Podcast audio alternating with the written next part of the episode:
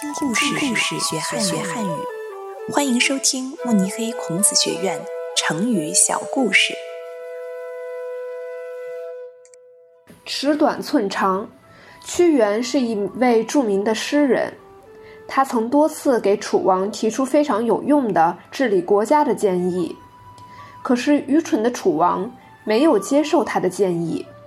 还相信狡猾的大臣将屈原流放到了很远的地方。伤心的屈原请人帮他算卦占卜。